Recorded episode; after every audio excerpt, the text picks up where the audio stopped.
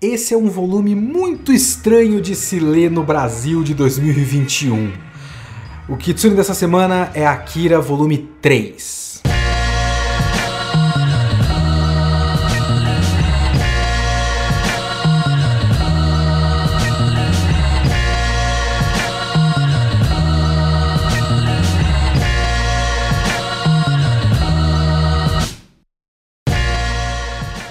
Olá, eu sou o Leonardo Kitsune e o Kitsune da Semana é o meu podcast semanal para eu comentar o que eu quiser, do jeito que eu quiser. A ideia é fazer uma review por semana. Pode ser um filme, um livro, um anime inteiro ou só um episódio, um mangá inteiro ou só um volume. Eu vi, eu li, eu quero falar, então é aqui que eu vou falar. Se você quiser comentar o episódio, me siga no Twitter, leokitsune, ou manda e-mail para leokitsune.gmail.com e não esquece de seguir o podcast para sempre ser notificado de novos episódios. Pois bem, o volume 3 de Akira eu terei alguns comentários muito parecidos com o volume 2 porque eles fazem uma duplinha muito boa no fim das contas. É quase como se o. Vo... É idiota falar isso de um mangá que é uma sequência, obviamente, mas é quase como se o volume 3 fosse uma sequência do volume 2. Oh meu Deus! Quem diria que Katsuyo, o gênio, o gênio do mangá, da arte sequencial, faria o volume 3 ser sequência do volume 2? Caralho, esse homem tá à frente do seu tempo mesmo. Mas eu digo que os dois têm uma, uma pegada muito próxima, porque o volume 3, o volume 2, aliás, é, como eu coloquei até no título do podcast anterior, uma cena de ação de 300 páginas, assim, sem parar. É basicamente perseguição. E o volume 3 é muito próximo disso. Ele tem menos correria, mas ele é basicamente correria. Só que a diferença desse é que essa correria acaba, ele culmina num, num momento que aí sim você tem uma mudança de paradigma gigantesca em Akira. E é uma mudança de paradigma que diferencia muito o Akira do mangá e o Akira do filme. É aqui nesse ponto que a história já fica completamente diferente. Claro que nesse volume 3 a gente já tem a presença do próprio Akira, porque o menino, o Akira, ele nunca aparece, nunca apareceu é, no filme. Não, não existe a presença do Akira, existe a ideia vaga da existência do Akira apenas. E aqui no volume 3 a gente tem o Akira o tempo todo, ele é despertado no fim do volume 2 e todo o volume 3 é, como brincaram no Twitter comigo, um grande rouba-bandeira do, do Akira. É, os moleques vão levando ele para um canto, aí outra pessoa rouba o moleque, aí vai o outro grupo e rouba o moleque de volta, e eles saem correndo. Então é essa grande é, correria. Mas, obviamente, tem essa diferença do filme. O filme nunca aparece o Akira, esse é um volume inteiro já com o menino Akira. Só que o fim do volume é, 3 inaugura uma fase que simplesmente não existe em qualquer instância, não existe é, equivalente no filme ao que vai começar a acontecer em Akira a partir de agora. O Japão muda completamente a partir do fim do volume 3. Então, como uma experiência de releitura, é interessante porque, primeiro, que ele acaba fazendo o volume 2 quase parecer filler. Eu, eu, fiquei um pouco com essa sensação. Podia ter sido o volume 2 e o volume 3 meio que resumido numa coisa só. Não precisava de todas as correrias. As correrias do volume 3 são muito mais relevantes, porque eles culminam nesse ponto de virada. E também deu uma, uma sensação de antecipação, de expectativa. E ele tem uns momentos de antecipação e de expectativa muito grandes, assim. Porque ele tem momentos de calmaria. Ele tem uma, uma série de momentos que a gente fica na, numa, numa ansiedade, porque é uma sensação muito grande de vai dar merda. Porque, muito bem, resumindo aqui mais ou menos os acontecimentos do volume 3, a gente pega do fim do volume 2 que teve o raio daquele satélite Sol e o raio é, destrói um dos braços do Tetsuo, mas fica nisso. E quando eles lançam esse raio, eles é, disparam um alerta de nível 7, que é um, no, no, universo ali do Akira. Eu não sei se isso tem relação com a realidade, mas é um alerta de, de bomba nuclear. O Japão todo fica num estado de sítio. Então a gente teve aquele grande clímax do volume 2, e aí a gente tem um momento que eu, eu só digo que é calmaria, porque não é correria e tiroteio o tempo todo no começo do volume. Mas ainda é um clima de agitação social. Porque com esse estado de sítio, todo mundo tem que ficar em casa e tal, e aí você vê aqueles robôs do governo que são uma espécie de umas bolas com perna, parecem umas aranhas Parece aquelas bolas do Gantz, só que com quatro pernas. Também é muito próximo de uns robôs aranha que o cara do que o. Ah, eu esqueci o primeiro nome dele, mas é o Shiro. Masamune Shiro. O cara do Ghost in the Shell e do Apple Seed usa muito nas obras dele. Esses robôs com, com que parecem aranhas. Então você tem essa agitação social porque começa com esse alerta e a população começa a, a ficar muito agitada e algumas pessoas começam a saquear lojas e aí o governo começa a reprimir manifestações do povo e tal.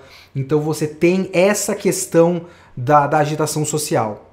E enquanto isso a gente começa a ver movimentações de várias partes. A sacerdotisa fica mais ativa, aquele Neso, que é um cara da sacerdotisa, fica mais ativo. É, e também a gente vê reuniões do governo e tudo mais. Tem uma hora que o Akira é resgatado pela, pelo Kaneda e pela Kei, e depois o Nezo pega o Akira, depois o governo pega o Akira, depois. E aí ele vai passando de mão em mão, é, e boa parte do meio dessa história é isso, e depois tem um grande clímax. É basicamente essa a estrutura e o resumo dos acontecimentos do volume 3. Então você tem esse início, principalmente, que é um início de muita tensão, porque é um início de o que, que vai acontecer, sabe? É, e a gente começa a ver essas movimentações e o que mais me interessa nesse início é o governo japonês. E o que o governo japonês faz é muito curioso. E essa é a parte que me faz pensar em mais coisas, é a parte que tem mais estofo. E é aí também que tem as, as semelhanças com o volume 3. Com o volume 2, aliás. Eu, os dois se confundem na minha cabeça. É, que é muita ação e me dá pouca coisa para pensar. Aí eu começo até a pensar, eu não gosto muito desses, desses volumes porque eu não tenho tanto assunto assim para o meu podcast? Porque na verdade são ótimas leituras, eles continuam sendo ótimas leituras, é um ótimo mangá de ação. Mas enfim, tem essa semelhança com o volume 2 que é muita correria e pouca coisa sendo debatida. Mas ainda tem um pouquinho de coisa sendo debatida. Eu acho, por exemplo, muito interessante o detalhe dessas aranhas, porque um dos caras fala essas aranhas foram projetadas para o caso de um ataque nuclear e tudo mais, e eles foram projetadas para proteger o país mesmo que ninguém mais esteja vivo. E é aí que isso para mim liga muito com tudo que o mangá vinha falando até agora, porque se a gente tá pensando num mangá, numa história sobre excluídos sociais, a gente vê os jovens que são esquecidos por tudo e que acabam. Essa, essa cadeia é muito interessante e é incessante. Tipo, o grupo dos motoqueiros, o Kaneda, o Tetsu, os palhaços e tudo mais, o que eles são? Eles são párias, eles são pessoas esquecidas pelo sistema, que aí começam a fazer o que elas querem, porque por que, que a gente vai obedecer essas regras se nenhuma dessas regras é, nos beneficia e ninguém tá ligando pra gente de verdade? Então foda-se as regras. A gente vai fazer do jeito que a gente quer. E aí eles viram um problema.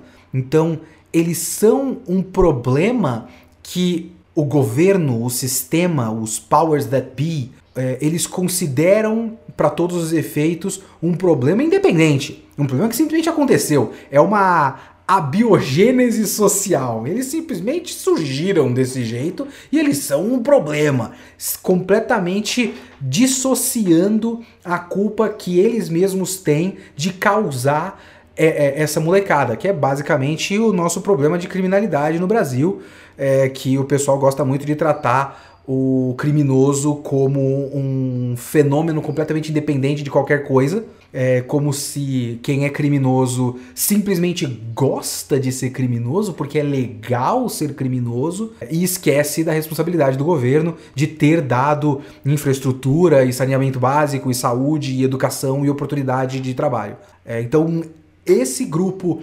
dos dos motoqueiros é basicamente isso. E isso está sendo trabalhado nesse mangá o tempo todo. E aí você tem essas aranhas que vão proteger o, o Japão, mesmo que ninguém mais sobreviva. Porque para mim, como eu interpreto isso, é basicamente uma grande confirmação de que para o governo, uma nação não é feita de pessoas. Uma nação é feita de território e propriedade. Então, o Japão vai continuar sendo Japão mesmo que ninguém mais esteja vivo. Foda-se. E aí a gente criou um sistema para proteger o grande descampado de porra nenhuma, porque a gente disse que dentro dos limites dessa ilha é Japão. Então isso precisa ter, ser protegido. Ninguém pode tocar nesse é, é, terreno baldio sem ninguém, porque é meu. E muitas das coisas que acontecem nesse volume, para mim, são um grande é, uma grande crítica e um grande comentário é, a, a, esse modo de, de pensar, a esse modo de tratar o, o povo, sabe? De, de, de, um, de um governo olhar para o próprio povo. É uma escalada de problemas que, na verdade, começou com erros do próprio governo. E quem paga por isso é a população. Porque os caras fizeram a merda com o Akira. O Akira é uma grande bomba atômica na forma de um menino de 8 anos de idade. E aí eles explodiram essa bomba atômica e deu a merda que deu e fez todo o mundo de Akira. E aí agora toda essa correria tá, tá, tá acontecendo porque o Akira foi despertado. Porque uma dessas crianças esquecidas pelo mundo, porque o Akira é uma dessas crianças manipuladas pelo, pelo governo. O Tetsu é uma das crianças esquecidas pelo governo. Uma criança esquecida pelo governo despertou essa bomba e agora eles estão numa escalada de decisões ruins por conta dessa bomba. De um lado, você tem o governo japonês numa, numa manobra para mim que me lembrou muito assistir Shin Godzilla. Ou até mesmo o, como é que chama? Japão Submerso, que tem essa coisa que me parece, porque o Japão Submerso ele faz isso como uma crítica à atitude do governo quando aconteceu o desastre nuclear de Fukushima. Em, eu não lembro qual ano, 2008? Fukushima? Eu não lembro muito bem. O, até onde eu sei, o Shin Godzilla também. Shin Godzilla é uma, uma crítica à resposta do governo japonês ao desastre de Fukushima, que foi um, um monte de não, peraí, vamos esperar, vamos ver o que, que vai pegar bem. A gente não pode, não pode alarmar demais a população. E enquanto isso, a merda tá rolando. E os caras só pensando em aparência e pensando em quem eles vão culpar, de quem é a culpa, de quem, pra quem eu aponto o dedo. Comigo não morreu, eu não quero saber de nada disso. E a merda acontecendo. Obviamente que isso é 2000 e alguma coisa, 2008, não sei quando foi o Fukushima. O mangá é de 82. Eu acredito que isso possa ser uma coisa histórica na, no Japão. Boletim chat da Twitch aqui, o João Jão Jão falou aqui que é 2011 no chat da Twitch enquanto eu fazia a gravação. 2011 foi o desastre de Fukushima. Muito obrigado. Então a gente tem no Akira um momento em que os caras estão gravando o Akira. Tipo, tem uma câmera numa dessas aranhas mostrando, se eu não me engano, o Kaneda com o Akira na mão. E tá lá aquele coronel falando: Porra, é o Akira, caralho, a porra do Akira! E o governo olha pra gravação falando: Não, a gente não tem como saber se é, vamos considerar que ele morreu com o raio. Não, não tô vendo, eu sei que é o Akira! Não, não, não, não, não. Pra gente ele morreu. É isso que a gente vai falar. Então isso já é um problema. E aí foda-se o povo. Mas a próxima camada disso é que por conta de uma decisão do governo, do exército, no caso, por causa daquele coronel e do, dos projetos dele, por conta de uma decisão do exército, que foi o raio do, do satélite Sol e o alerta de nível 7, o povo começa a ficar agitado e aí eles lançam aqueles, aqueles bichão lá, aqueles robôs, e começam a metralhar o povo.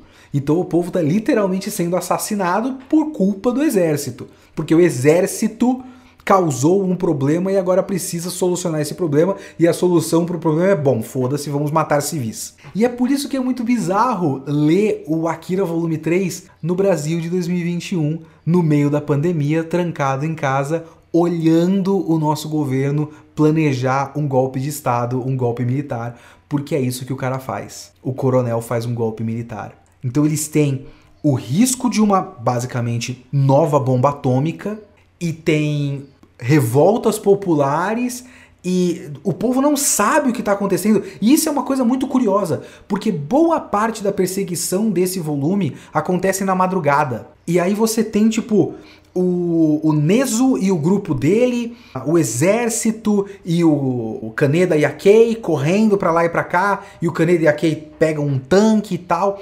Então eles vão passando por bairros, passando por vielinhas, ruas estreitas, com tanques de guerra, atirando com tanques de guerra, derrubando muros, derrubando casas no meio da madrugada.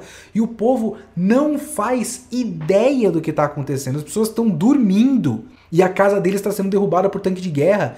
E no meio dessa porra toda, o cara vai lá e dá um golpe de um golpe militar e toma o governo. Ele institui um, um governo de junta militar é, provisório é, que, na verdade, obviamente, ele não acabaria, né?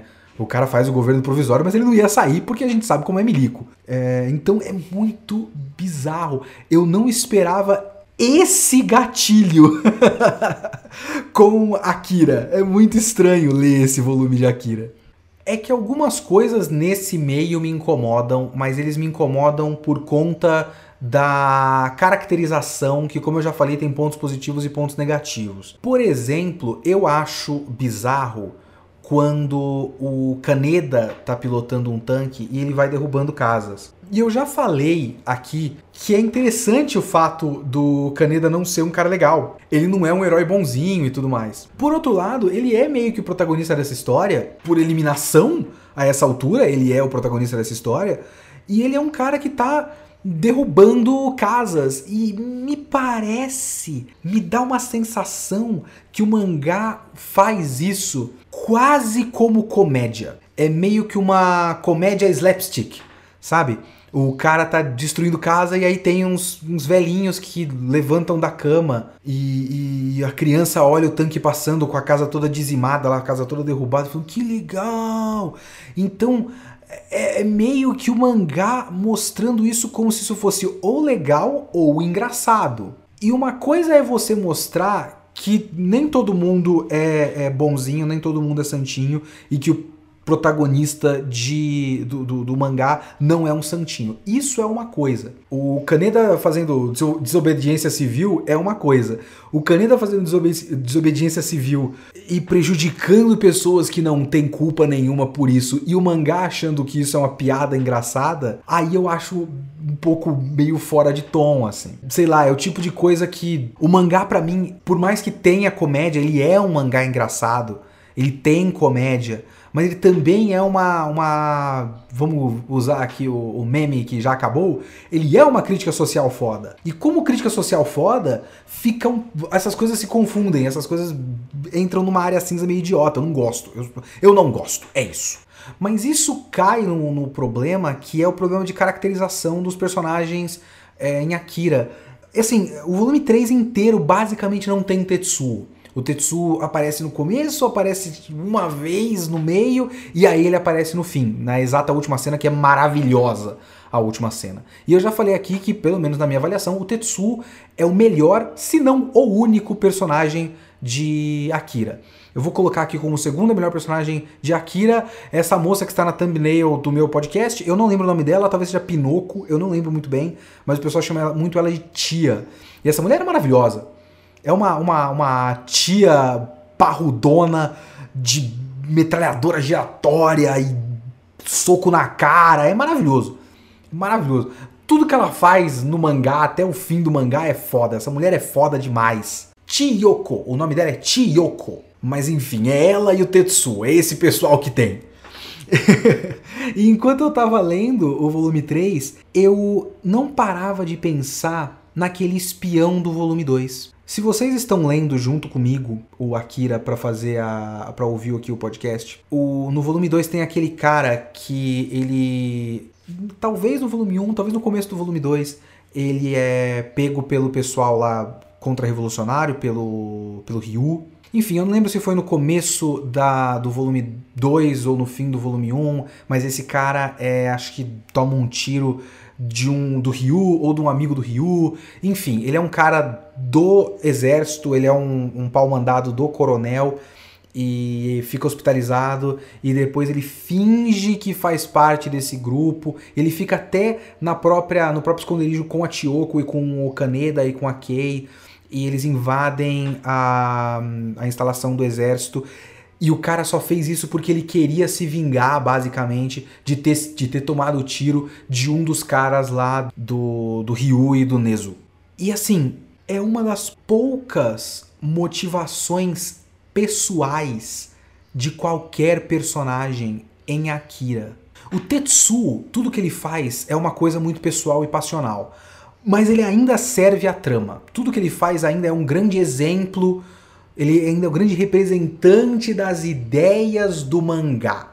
Então tem isso. Mas ainda é um personagem bom porque, mesmo ele sendo um representante das ideias do mangá, ainda faz parte da caracterização dele como um ser humano. Um ser humano que tem sentimentos, que passou por experiências e que a psique dele foi moldada por essas experiências. Esse é o Tetsuo, e aí ele é ótimo porque ele é isso e parte da mensagem. Basicamente todos os outros personagens são ferramentas para fazer com que a história saia correndo em direção ao seu final. O Kaneda para mim acaba sendo um grande problema a essa altura, porque por vezes eu não entendo muito bem por que o Kaneda está envolvido com tudo isso. Tipo, no começo é interessante porque ele meio que vai vai se envolvendo, tipo, ele queria pegar a mina e aí ele acaba tretando com o pessoal e aí ele ele é sequestrado junto de não sei quem e aí ele foge com a Kay. Então é uma série de coincidências. Mas quando você chega no volume 3, que é a metade do mangá, e ele ainda tá envolvido e ele não tá tipo, se fosse uma série de coincidências, mas chegasse num ponto que ele fala: "Caralho, hein? esse bagulho tudo é meio grande demais. Eu preciso cair fora o mais rápido possível. E aí ele acaba eternamente sendo envolvido enquanto ele tá tentando cair fora o mais rápido possível. Talvez fizesse mais sentido. Mas chega num ponto, principalmente no volume 3, que ele só faz parte do grupo.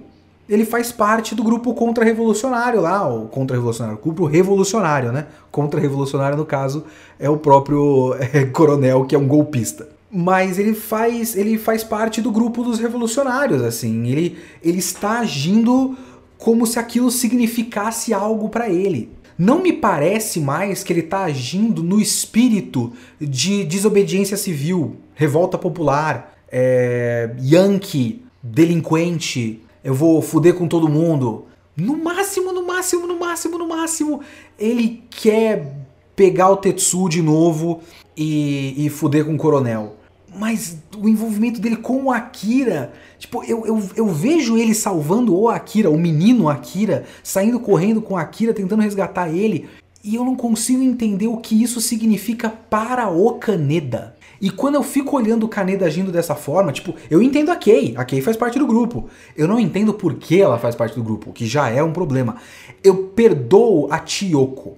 A Tiyoko é uma coadjuvante, ela tem que fazer parte do grupo a, a existência dela está condicionada ao fato de que ela é uma das operativas daquele grupo. A Kay é uma personagem importante demais para ser também só isso. No fim das contas, a Kay, a única diferença da Kay para Tioko é que a Kay é mais bonita e a Tioko é muito mais foda em todos os quesitos. É, mas eu não, eu não sei o que mais a coisa significa. Eu não. Tipo, tem alguma coisa sentimental com o Ryu que eu não entendo muito bem, mas fica tudo muito vago e é isso. Eu não sei se ela tá lá por causa do Ryu se ela tava apaixonada pelo Ryu, talvez tenha um subtexto desse, ela tava apaixonada pelo Ryu e acabou se envolvendo com um bagulho que era muito maior do que ela e tal, não sei. Mas ela meio que existe lá. Mas de qualquer forma, a gente já conhece ela como parte daquele grupo revolucionário. O Kaneda não. E o comportamento dele, por vezes, não faz sentido para mim. Com o, o, ponto de virada do volume 3, a história vai mudar completamente no volume 4. E boa parte do que o Kaneda faz é sobrevivência. E as coisas passam a fazer um pouco mais de sentido. Mas nesse volume 3 é estranho. E aí eu fico lembrando daquele espião. Porque aquele espião é um dos poucos personagens em Akira que faz alguma coisa por motivo pessoal. Ele tá puto. Ele quer pegar aquele maluco na porrada. Essa é a motivação do cara. E, e, e, é quase um ponto fora da curva. Eu lembro quando eu tava lendo o 2, eu não comentei muito no volume passado, mas agora me, me bateu isso de novo. Quando eu tava lendo o 2, o personagem para mim era estranho. Porque ele não encaixa no tipo de narrativa hiperfuncional de Akira. A narrativa do Akira é super funcional. E esse cara tava lá porque ele quer, sabe? É estranho. Mas eu, eu, eu sinto um pouco de falta disso. Eu sinto um pouco. No máximo, no máximo, no máximo, o Kaneda, que é, como eu falei, fudeu o coronel, ia atrás do Tetsuo. Mas quando a presença do Tetsuo não está diretamente ligada ao Kaneda, o Kaneda parece que não tem por que existir na história. É muito estranho para mim. Então, e é até uma inversão. Nossa, eu acabei parando para pensar, eu não sei se isso é intencional, não me parece ser intencional. Muita coisa em Akira é intencional and genial. Isso não me parece intencional, sinceramente. Porque é quase como se tivesse invertido a lógica da relação deles, metalinguisticamente falando, porque antes o Tetsuo existia em função do Kaneda. Agora, como narrativa, o Kaneda existe em função do Tetsuo. E eu não sei se o Katsuhiro Otomo quis fazer isso ou se isso acabou acontecendo. Ou se de repente ele foi fazendo e percebeu o que estava acontecendo e falou: Porra, mas. Hã! Que bom que a minha série acabou levando naturalmente para isso. Porque isso faz muito sentido. Pode ser também, eu não faço ideia. E é por isso que eu acabo tendo que analisar, que pensar em Akira, e é por isso que me bate uma insegurança de falar de Akira. Eu tenho que pensar em Akira como uma grande metáfora. Tudo que acontece é uma grande metáfora, porque é uma grande representação, não é uma história de pessoas, é uma história de um um momento histórico, tipo, ele quer representar ideias e criticar coisas específicas na história do Japão e ele usa esses personagens para isso. Então o que eu fiquei mais pensando ao fim do volume 3 é numa frase falada no volume 2, que eu comentei no podcast passado, que são as crianças lá, aquela menina, Sayaka, eu acho, é, comentando o, o, a tristeza dela que é, ela, ela queria que existisse uma versão dessa realidade em que eles pudessem escolher. E eu fico pensando no fato de que eles basicamente fazem sempre a mesma escolha errada. E esse volume, vamos lá, o que é Akira desde o começo?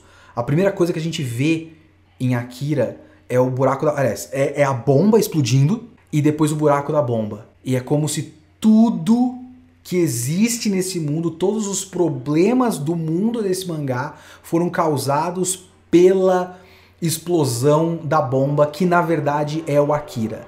Aí o Akira desperta. E aí a gente vê o volume 2 em que todo mundo, todas as partes estão brigando pelo Akira, estão brigando pela bomba. É muito estranho isso até. E é difícil de saber, mais uma vez, porque é difícil de, de ter essas, essa, essa motivação pessoal, assim, as pessoas não são pessoas, no mangá, eu não sinto muitas pessoas como pessoas, então eu não sinto é, motivações pessoais, eu tenho só que pensar neles como partes de um todo e cada uma dessas partes estão apenas representando o quanto é, o Japão está indo atrás de cometer novamente o mesmo erro. Então você tem a sacerdotisa e tem o Nezu e o Nezu é um cara da sacerdotisa, mas está agindo por interesse próprio, e você tem o governo, e você tem a, o exército. Então, todas as partes estão correndo atrás de ter posse da bomba. E a bomba é o que causou o problema no fim das contas. E aí você tem o final do volume. E o final do volume é a melhor parte do volume. Porque você tem o, o Nezu, que é pelo menos retratado como um rato egoísta, um rato sujo, ele primeiro tenta ter posse da bomba, mas ele não podendo ter a bomba, ele tenta matar a bomba. E ele erra e atira numa daquelas crianças, atira na cabeça daquele primeiro menino que apareceu no volume 1 lá, no, na cena da, da estrada, que é o número 26, mas eu nunca lembro o nome dele. Takashi, talvez. Ele atira na cabeça do Takashi. Eu não lembro se o Takashi de fato morre nessa cena, mas ele tomou um tiro no coco, né? Então, eu chuto que ele morra depois disso. É uma linda cena, inclusive, porque tá o Takashi do lado do Akira e, e, aí tem o buraco na cabeça dele. Mas o Otomo ele não faz a cena do, do coice do tiro, com o, a criança é, com a cabeça pro lado e um, um, rastro de sangue no ar e tal.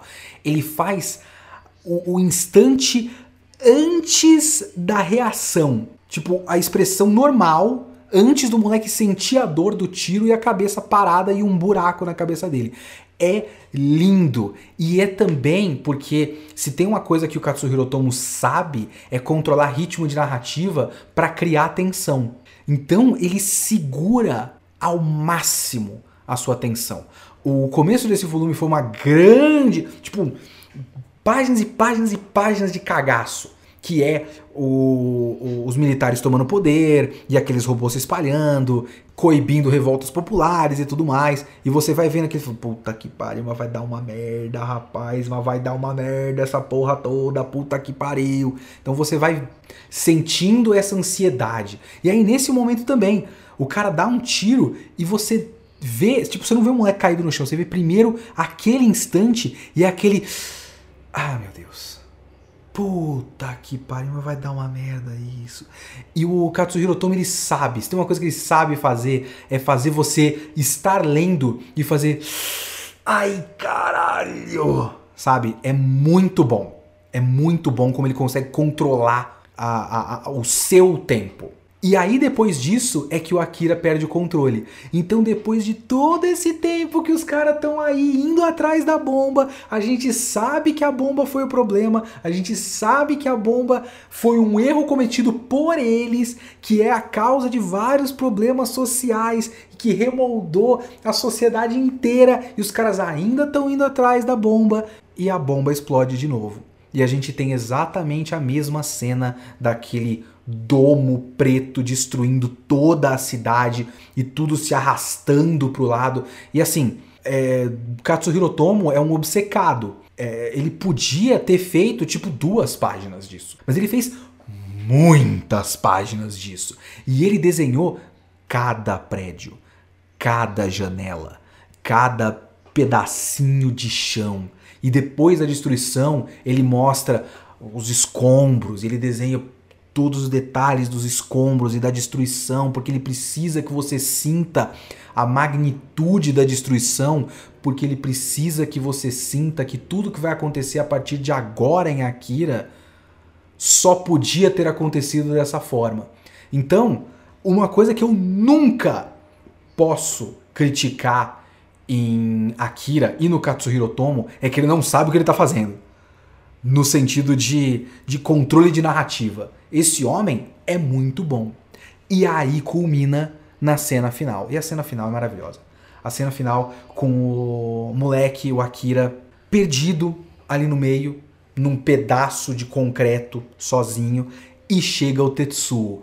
E é muito interessante como o Tetsuo, que era um cara que está o tempo todo tentando afirmar a própria identidade, a própria masculinidade até, a própria, o próprio poder, a posição dele. Ele sempre se viu como alguém abaixo. E agora ele precisa desesperadamente, ele vem precisando desesperadamente se afirmar como alguém que está acima dos outros. Aí a grande arma cai na mão do Tetsuo. E é maravilhoso. E é aí que tudo muda. Essa é a parte que Assim, esse volume 3 já é completamente diferente do filme, mas ainda tá mais ou menos no espírito, porque o filme também tem um monte de perseguição e tal. Então, você pode fazer, e eu acho que é isso que o Katsuhiro Tomo fez quando ele mesmo adaptou o mangá para o cinema.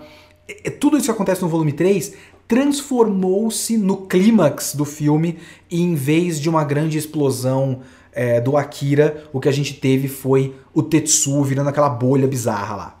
Então eu acho que o volume 3 é análogo, não é exatamente a mesma coisa, mas é análogo ao que existe ainda no filme.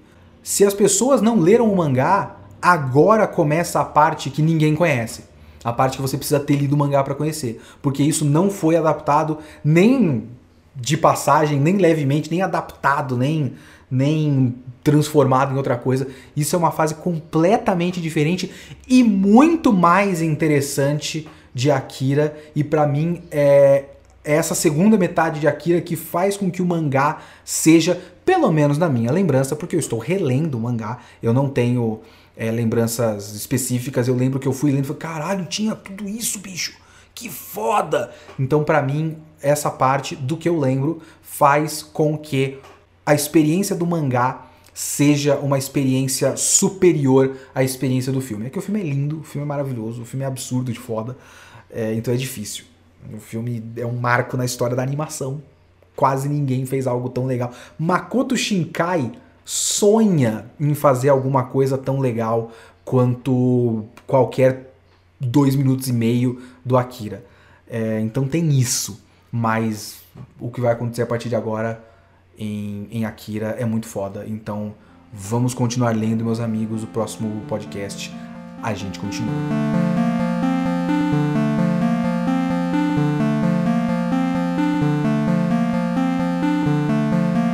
Aos e-mails do podcast anterior sobre o volume 2 de Akira. Tem o um e-mail aqui do Rafael, Rafael, Rafael Augusto Montacier, que eu acho que é o Montito da, do Twitter e do, do, do, do, da nossa área de comentários aqui do, do da Twitch. Olá Kitsune, eu comentei isso na live de tradução, mas para quem não estava presente, pode, pra, queria reiterar que o último cast sobre o volume 2 de Akira me fez querer tirar essa obra da pilha de leitura, pois eu e um amigo meu compartilhávamos promoções e demos volumes de presente de aniversário um para o outro. Ao longo dos anos tínhamos receio de ser uma obra pesada demais para o contexto pós-apocalíptico que nós vivenciamos no cotidiano pandêmico e de regime miliciano do atual governo. Mas a sua perspectiva da qualidade da ação do mangá, em especial o conceito do segundo volume ser praticamente sequência de ação direta, me fez querer começar a ler, mesmo sem termos saído dessa, saído dessa distopia. Então te agradeço, pois dos diversos vídeos e ensaios sobre mangá, não me lembro de nenhum focando nesse aspecto. E eu agradeço você fazer esse comentário, porque de fato é uma coisa que eu não vejo muito as pessoas falando. Eu vejo o pessoal falando da importância do Akira e no geral, se você vai atrás de comentários sobre Akira, eu vejo muito pouco sobre mangá.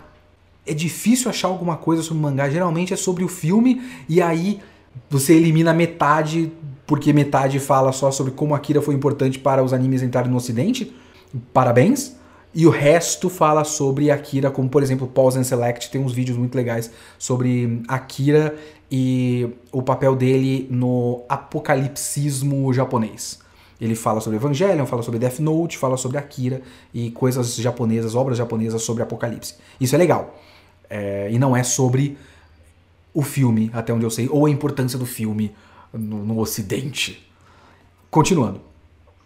Agora, com relação à história em si, eu gostaria de compartilhar algo que pensei referente a uma imagem que está na moto do Kaneda, que talvez complemente sua perspectiva, em especial sua leitura do Tetsuo sobre emasculação, impotência e o sufocamento pelas figuras de autoridade ao redor dele.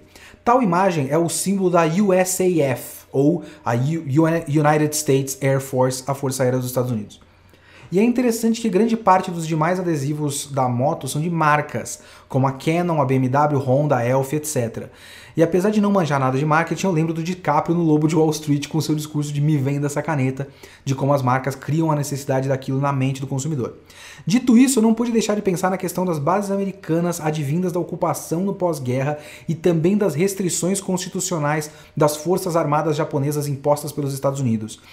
Ademais, em termos simbólicos, a instituição da Força Aérea Americana foi diretamente responsável pelo bombardeio de Hiroshima e Nagasaki, podendo representar também o próprio poderio atômico que as duas potências da Guerra Fria tinham na época e que o Japão não tinha, apesar deles terem sentido na pele as queimaduras atômicas. Juntando também com a sua perspectiva do helicóptero do exército como uma grande piroca alada e as armas como análogo fálico. Lembro de uma cena do Nascido para Matar do Kubrick, dos soldados no treinamento carregando rifles e segurando na, na sua genitália, dizendo This is my gun and this is for fun. É, inclusive, ótimo filme. Tudo isso para dizer que a falta de autonomia japonesa desde o pós-guerra por conta do imperialismo estadunidense me parece refletida na angústia do Tetsuo. E eu vou interromper o e-mail aqui porque eu lembro de ter lido sobre isso e ter lido de como o, o homem japonês, a imagem do homem japonês foi propagandeada no pós-guerra como menos homem por conta da ocupação americana. A ocupação americana criou a ideia de que o homem japonês. E aí que vem a questão do, de piadas de pinto pequeno e tudo mais o, o, japonês de pinto pequeno é basicamente propaganda imperialista americana. Eu lembro de ter visto isso, eu posso estar falando besteira, mas eu acho que tem a ver. Então o seu e-mail faz sentido. Todavia, não acho que isso necessariamente seja um discurso nacionalista, até por conta da perspectiva de ser. É, a, da perspectiva ser de jovens em situação de vulnerabilidade social. Falo baseado no filme e nos seus dois casts, então veremos. Ademais, podem haver outros fatores que fortalecem essa sensação de impotência japonesa para com a figura paterna detentora da força que são os Estados Unidos, exatamente o que eu acabei de falar.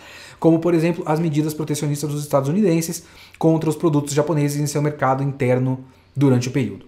No mais, é isso. Peço desculpas pela falta de coerência no e-mail.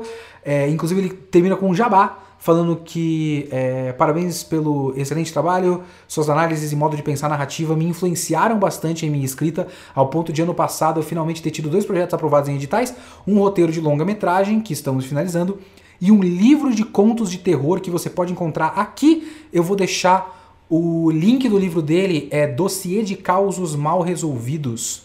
Ele é um dos autores e dá para comprar para Kindle por R$ 1,99. E a capa é muito bonita, eu não sei quem fez a capa. Mas a capa é muito legal. Então, é, se pá, eu vou comprar, é R$1,99. E vou deixar o link para vocês aí. Muito obrigado, Rafael Augusto. E o último e-mail, João Ricardo de Freitas Figueira, ele diz: Eu acho que o problema que você tem com os personagens de Akira tem mais a ver com o seu jeito de encarar histórias, não que o seu jeito esteja errado. E o João Ricardo tá falando muito de coisas que eu falei neste episódio, mas vamos lá.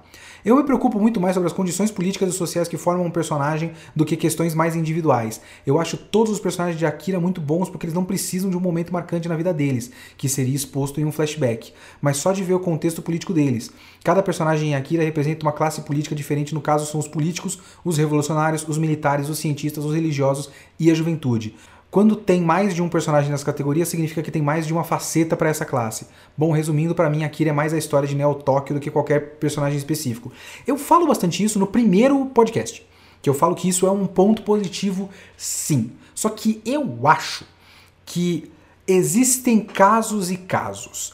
E isso é. Eu, eu, eu gosto muito disso. Eu não. Eu, eu tenho não só a sua maneira de ver, eu tenho uma junção da sua maneira de ver com o que você disse que é a minha. E eu acho que depende muito do caso.